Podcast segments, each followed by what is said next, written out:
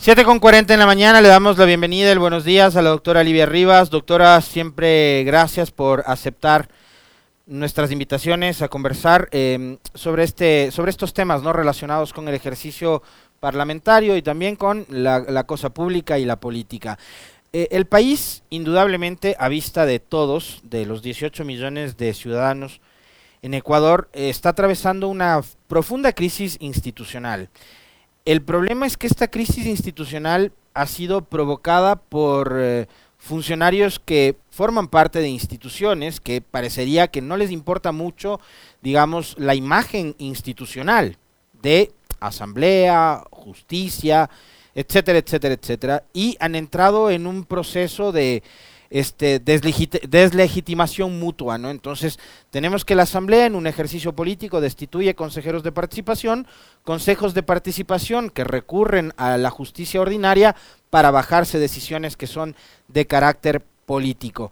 ¿Cómo entendemos? ¿Cómo entender desde el derecho, además, que es la actividad eh, profesional a la que usted se dedica, eh, estas profundas eh, disputas y pugnas en las que se han visto abocados hoy asambleístas, consejeros y jueces? Bienvenida, doctora Rivas. Buenos días.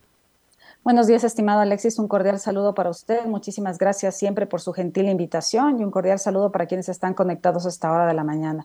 Realmente el Ecuador vive una crisis de institucionalidad, no la vivimos estos meses. Hemos visto que por lo menos durante este año eh, eh, que estuvimos un poco como acostumbrados a una tensa relación entre el Ejecutivo y el Legislativo, esto ido escalando. Ya no es solo el Legislativo en, temas vinculados con el ámbito de aprobación de las leyes o procesos de fiscalización y control político, sino también que esto ha devenido también en, una serie de confrontaciones con otras eh, funciones del Estado.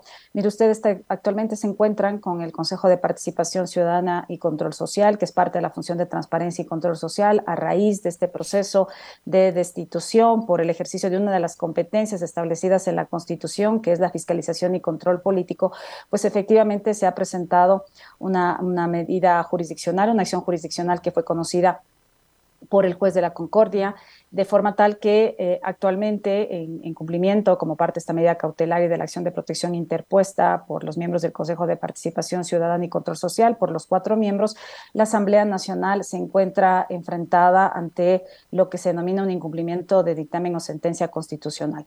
Claro está que eh, me parece oportuno, oportuno señalar que es la Corte Constitucional el órgano con competencia definitivamente para llegar a tomar una decisión de la naturaleza de la que ya varias em, personas se han hecho eco en el sentido de que podrían llegar a ser restituidos, cosa que en el presente caso no sería posible. Doctora, esto tiene, digamos, tiene, tiene un origen eh, y es justamente el, eh, el hecho de que, por ejemplo, para bajarse o para dejar sin efecto una decisión de carácter político. Ocurrió en el pasado con los casos de la señora Guadalupe Zori, con el señor Villavicencio y demás. Eh, han recurrido estos personajes a la justicia constitucional.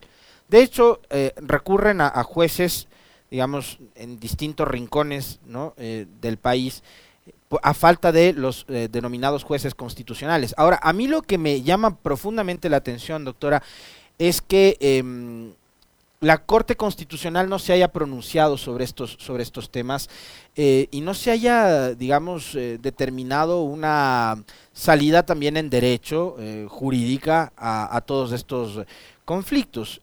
conflictos políticos que desde mi particular punto de vista puede ser, además, desde mi ignorancia total, porque yo no soy abogado, pero son conflictos que deberían resolverse en la arena de lo político. Pero ¿Por qué estamos llegando a estos niveles? ¿Por qué siempre que hay una decisión de corte política ahora se nos ha dado por recurrir justamente a la justicia? Tiene toda la razón. Los, los, temas políticos, los conflictos políticos deben ser solucionados en el ámbito donde se generan. Ya tuvimos varias experiencias en el pasado vinculadas, por ejemplo, con el proceso de destitución de la expresidenta Guadalupe Llori. Presentó una medida cautelar inicialmente para que no se trate como punto del orden del día de una sesión del Pleno. Efectivamente, esto disuadió la incorporación para tratar esto en una sesión del Pleno, pero con posterioridad pues, se presentó efectivamente una queja en contra de la expresidenta de la Asamblea Nacional que devino en todo un proceso de destitución que fue también objeto de una acción de protección que finalmente en primera instancia pues em, se decidió que no se había violentado de forma alguna uno de, alguno de los derechos garantizados en la Constitución y eso terminó configurando pues que actualmente sigue en funciones el presidente de la Asamblea Nacional más allá de que todavía hay pendiente alguna decisión en segunda instancia. Y de igual forma, hemos visto cómo en este caso en particular, pues se ha recurrido también a la Administración de Justicia ante un juez que no tiene competencia para conocer. Realmente creo que como abogados nosotros esperamos que vía apelación y cuando llegue ante la Corte Constitucional, pues se pueda tomar una decisión definitiva en, torno a estos temas y se vaya configurando a través de la, a través de la jurisprudencia constitucional cuando procede o no la interposición de estas medidas. Mire usted que ya tenemos, por ejemplo, un precedente en el caso de esta acción de protección que en su momento presentó el ex alcalde de Quito, Jorge Yunda, donde la Corte Constitucional, cuando ya se presentó esta acción extraordinaria de protección, pues la Corte Constitucional empezó a dar un delineamiento en torno a cómo se deben interpretar los juicios políticos y las garantías del debido proceso. De forma tal que en este caso en particular, ante esta conflictividad permanente que, a la que nos hemos eh, visto sujetos como ciudadanos y que hemos visto que se ha realizado, como le digo, no solo entre el Ejecutivo y el Legislativo, sino también que ha escalado otras funciones del Estado, pues lastimosamente se ha recurrido a la Administración de Justicia. Y esto ha terminado empañando porque no podemos generalizar y señalar que todos los jueces eh, actúan de formas que a, juicio de varios abogados pues no, no se sujetan a lo establecido en la Constitución o en la Ley de Garantías. Sin embargo, por eh, a veces estos casos particulares, pues definitivamente se termina eh, afectando toda la imagen institucional de la función judicial. Ahora, le pregunto, doctora Rivas, ¿es viable de lo que se viene comentando por lo que ha sucedido en las últimas horas? Eh, la Asamblea no logra quórum en la sesión de este último fin de semana, además una, sección, una, sesión, una convocatoria bastante extraña, ¿no? Eh, se jugaba la final del Mundial, eh, hay toda esta polémica, ¿no? Alrededor de...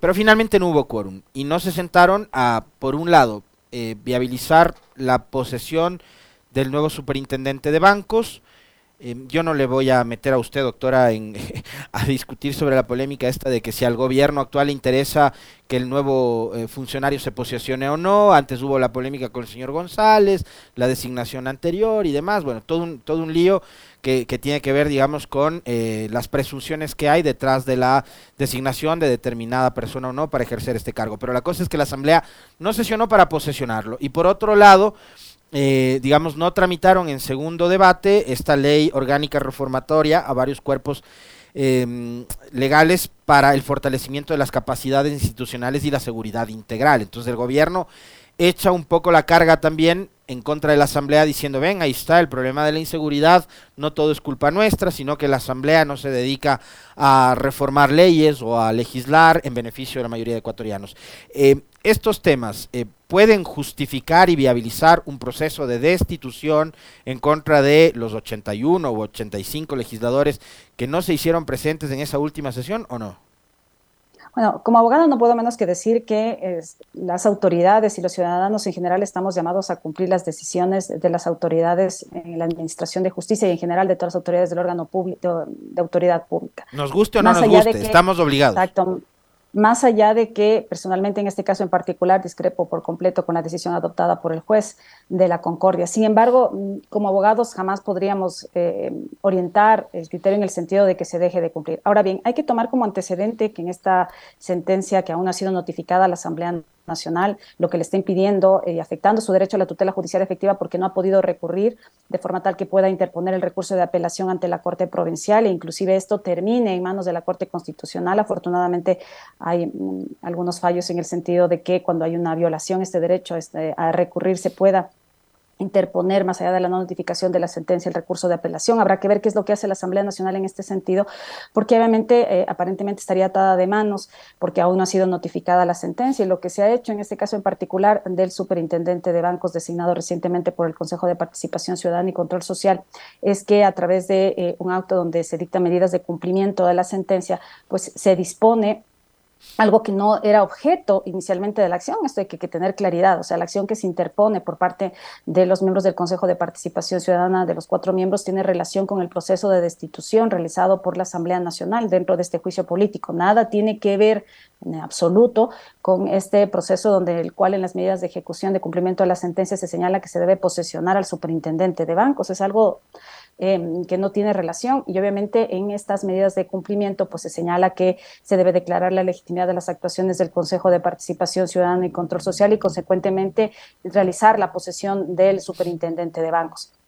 Entonces, esto es algo que tiene que ser analizado definitivamente dentro de un recurso de apelación, es un tema de fondo respecto de, em, de las, las, pretensiones originales que tenían los miembros del Consejo de Participación Ciudadana y Control Social. Bien, esto, esto por un lado. En segundo lugar, Em, ya existen fallos de la Corte Constitucional, no de ahora, ya en el pasado, donde dice relación que ante el incumplimiento de sentencias, la posibilidad de destitución de una autoridad está en la cancha exclusivamente de, de la Corte Constitucional, a través de una acción de incumplimiento de sentencias y dictámenes que está regulada en la Ley Orgánica de Garantías Jurisdiccionales y Control Constitucional. Más allá de que el juez pueda eh, incluir como parte de estas medidas de ejecución en la cita de los artículos vinculados con la posibilidad de adopción de estas medidas, lo hecho es que eh, tanto la Ley de Garantías Jurisdiccionales como los propios fallos de la Corte Constitucional han ido delimitando las competencias de los jueces de instancia cuando conocen estas garantías jurisdiccionales y han señalado con claridad que la posibilidad de destitución es una decisión que solo la puede adoptar la Corte Constitucional. Y aún en el supuesto de cargar a la Corte Constitucional no es que la Corte Constitucional en todos los casos, en el marco de una acción de incumplimiento, va a tomar esta decisión. Eh, podrá seguir insistiendo y adoptando otros tipos, de otro tipos de medidas con la finalidad que efectivamente se cumplan los fallos de los jueces. Y en tercer lugar, respecto al tema de la seguridad, pues nada justifica de forma alguna que ante la convocatoria del presidente de la Asamblea Nacional, pues eh, uno no asista más aún eh, cuando eh, están convocados para tratar un tema que es de alta importancia para todos nosotros, que es la seguridad ciudadana. O sea, doctora, que el, único organismo que estaría en capacidad de destituir por este incumplimiento a los legisladores es la Corte Constitucional. Para eso, ¿habría que alguien presentar una denuncia o cómo, cómo, cómo opera ese procedimiento? Tiene que presentar una acción de incumplimiento de forma tal que solo la Corte Constitucional, luego de analizar los elementos eh, que se presenten en torno a que el juez adoptó o no adoptó todas las medidas para garantizar el cumplimiento de la sentencia, si deriva o no en, en, la adopción de medidas como la destitución. Como le digo, es un caso extremo adoptar una medida de destitución. La Corte Constitucional no es la única alternativa que tiene, tiene otras. Pero yo creería que antes de llegar inclusive a la acción de incumplimiento habrá que esperar qué es lo que puede pasar vía recurso de apelación ante la Corte Provincial. Hay que recordar que eh, la Asamblea Nacional pues también tiene la posibilidad en el marco de la tutela judicial efectiva, en, el marco de las garantías del derecho al debido proceso de interponer pues eh, apelación, el derecho a recurrir de los fallos judiciales. Y en esta medida se entenderá que también este fallo de primera instancia en vía Corte Provincial podría ser revisado, inclusive eh, podría escalar también a través de una acción extraordinaria de protección ante la propia Corte Constitucional y no necesariamente a través de la acción de incumplimiento. Entonces yo creo que el escenario de una acción de incumplimiento todavía pues entraría en un compás de espera y, le veo realmente lejana la posibilidad de la destitución de los legisladores por parte de la Corte Constitucional. O podría pasar que, por ejemplo, eh, la Asamblea, una vez que concluya el receso legislativo, se convoque para, no sé, el 3, 4 de enero, eh, sesionen y posesionen al superintendente y la polémica se acaba. O sea, podrían darse varios supuestos. Eh, ahora yo entendería también que, dado el pronunciamiento que han realizado varias organizaciones políticas a través de los medios de comunicación y las redes sociales, manifestando su postura respecto del fallo dictado por el juez, se entenderá que después de enero eh, esa será la posición que se mantenga, salvo que pues, hayan consideraciones de naturaleza política que en el transcurso de estos días les haga rever esa decisión. Sin embargo, la situación eh, eh, por el lado de la Asamblea Nacional pues, se ha convocado efectivamente una sesión para que se realice esta posesión y está en un compás de espera. Podría reactivarse efectivamente en enero, pero habrá que ver cuáles son las decisiones políticas al interior del Parlamento. Doctora, eh, yo le mencionaba hace un momento, digamos, en, la apertura, de hecho, de esta charla, este, estos conflictos, ¿no? Estas pugnas que se han dado hay quienes responsabilizan de aquello a la constitución de Montecristi, ¿no? Em, pero, ¿cuál es el origen desde el punto de vista jurídico, técnico, que es su materia, la que usted estudia, analiza? ¿Cuál es el origen de este, de este conflicto? Em, ¿qué solución se le podría dar? Como para que dejemos de recurrir siempre a estas instancias y volvamos nuevamente a lo que conversábamos hace un momento, que, que las, eh, las escaramuzas políticas queden y se resuelvan justamente en la arena de lo político. Bueno, yo creo que hay que empezar a analizar cómo ha sido la relación entre el Ejecutivo y el Legislativo para ir identificando qué es lo que lleva a los conflictos, porque también hemos visto que hay la posibilidad de consensos. No dejemos de lado, por ejemplo, reconocer positivamente como ciudadanos que días atrás la Asamblea Nacional aprobó por unanimidad un proyecto de ley calificado de urgencia en materia económica remitido por el presidente de la República y que tiene como antecedente, pues justamente una mesa de trabajo conjunto entre el Ejecutivo y el Legislativo que tomó como antecedente el proyecto calificado de urgencia en materia económica remitido originalmente por el presidente de la República y que fue archivado por la Asamblea Nacional y que ese fue un detonante, uno de los tantos detonantes de conflicto entre la Asamblea Nacional y el presidente de la República, al punto tal que cada vez que se ha remitido un proyecto de ley calificado de urgencia en materia económica, comenzando por el primer proyecto cuando inició en el ejercicio del cargo del presidente de la República, que ya se habló de la amenaza de muerte cruzada. Entonces, no es que en todos los temas hay esta suerte de conflicto, realmente hay detonantes como cuando se trata de proyectos vinculados con temas de naturaleza económica. Entonces, en este caso en particular, vemos cómo efectivamente se llegó a aprobar como resultado de esta mesa de trabajo. Como le digo, también se entiende que hay una mesa de trabajo conjunto en materia de seguridad y esto eh, realmente le hace bien al país. Entonces, yo creo que sí hay la posibilidad de consenso, yo creo que sí hay la posibilidad de diálogo, sobre todo en el ámbito ámbito legislativo, tomar aquellos puntos que son trascendentales y que em, generan una demanda permanente de la ciudadanía, salud, educación, temas de empleo, crecimiento económico, pues es algo que ciudadanos nos interesa, que las eh, funciones del Estado, más allá de la conflictividad de naturaleza política, pues en el orden jurídico, en el esquema constitucional, que implica un llamado a la cooperación institucional en el margen de las competencias de cada entidad, pues articulen todas las vías para que podamos tener las leyes que se requieran. Pero en el ámbito de la fiscalización y control político también hemos visto una, eh, en este periodo legislativo, pues una, una, tendencia mayor, inclusive que en otros periodos, a convocar permanentemente a autoridades de la función ejecutiva para que rindan cuentas. Obviamente el proceso de rendición de cuentas está muy bien, es un proceso de fiscalización. Sin embargo, creo que sí debe haber una especie de coordinación para que de los mismos temas, pues no sea algo que, que se repite en todas las mesas o en todas las comisiones. Debería haber una suerte de articulación como existía en periodos legislativos anteriores, donde em, se podía articular alrededor de una misma mesa pues todas las preocupaciones y las demandas de los legisladores. Entonces yo creo que hay mecanismos para coordinar, creo que, la cooperación y el consenso están bien vistos. Ahora bien, creo que también parte por, por un hecho de, de estar conscientes de las competencias y atribuciones que tiene cada entidad.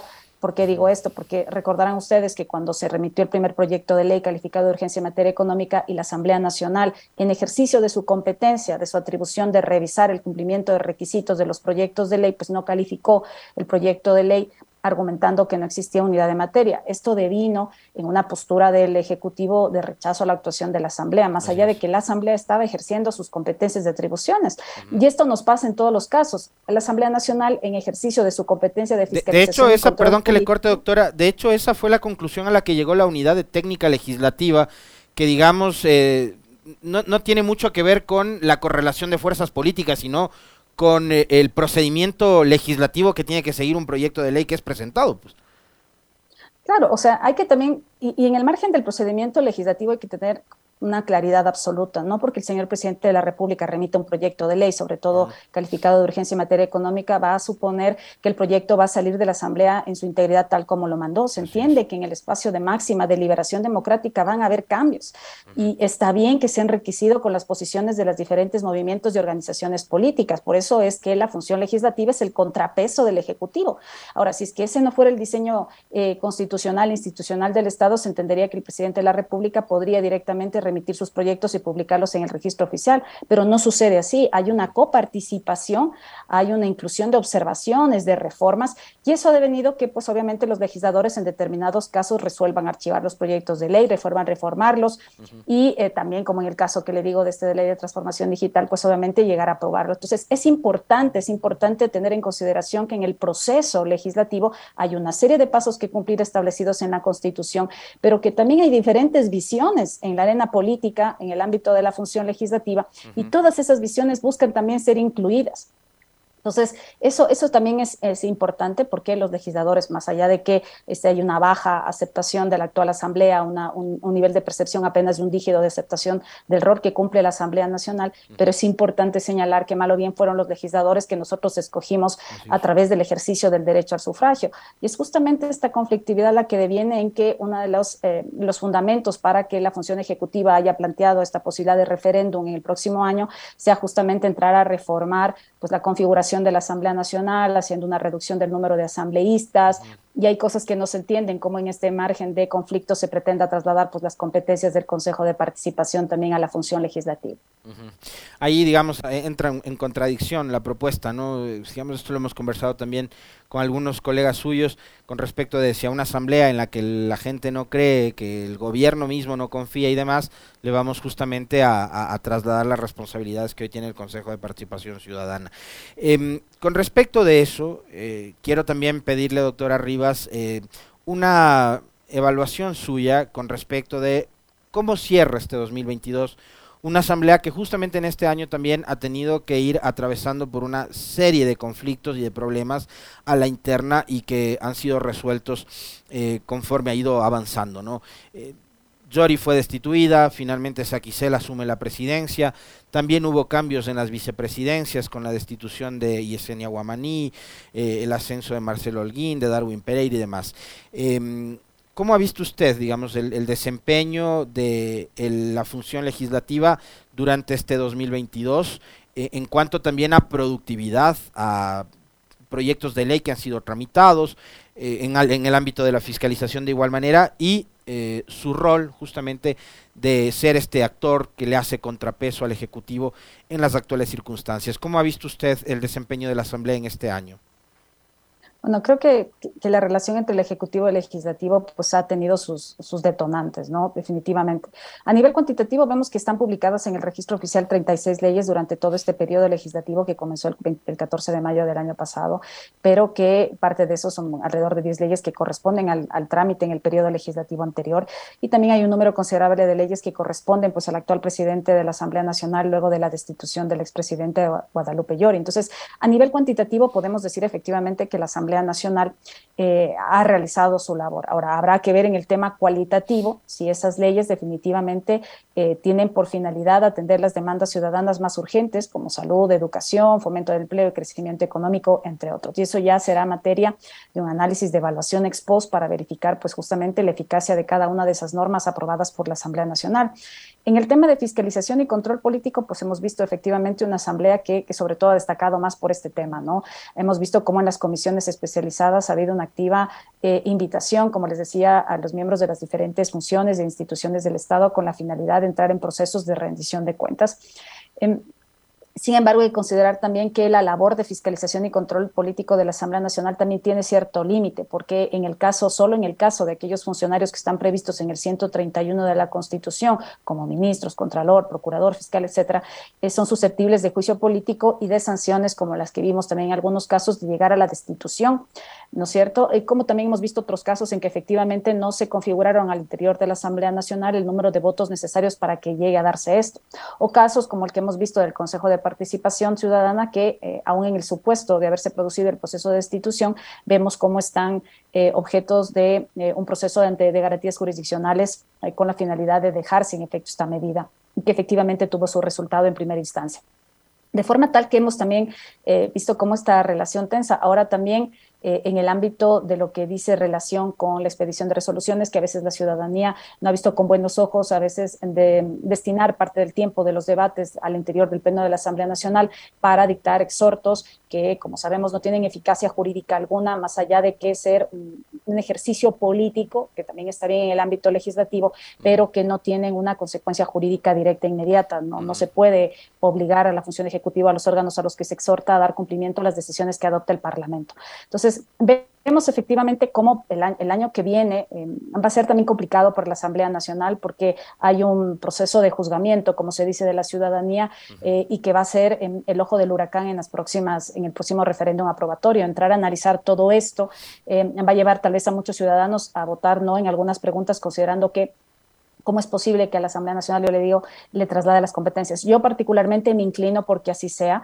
porque creo que más allá de que podemos cuestionar los representantes que actualmente están en, en la Asamblea Nacional, hay que pensar en la institucionalidad en su conjunto. Y la institucionalidad en su conjunto, que es la Asamblea Nacional, es el máximo órgano de liberación democrática donde justamente tienen que estar pues estas competencias de designación de autoridades.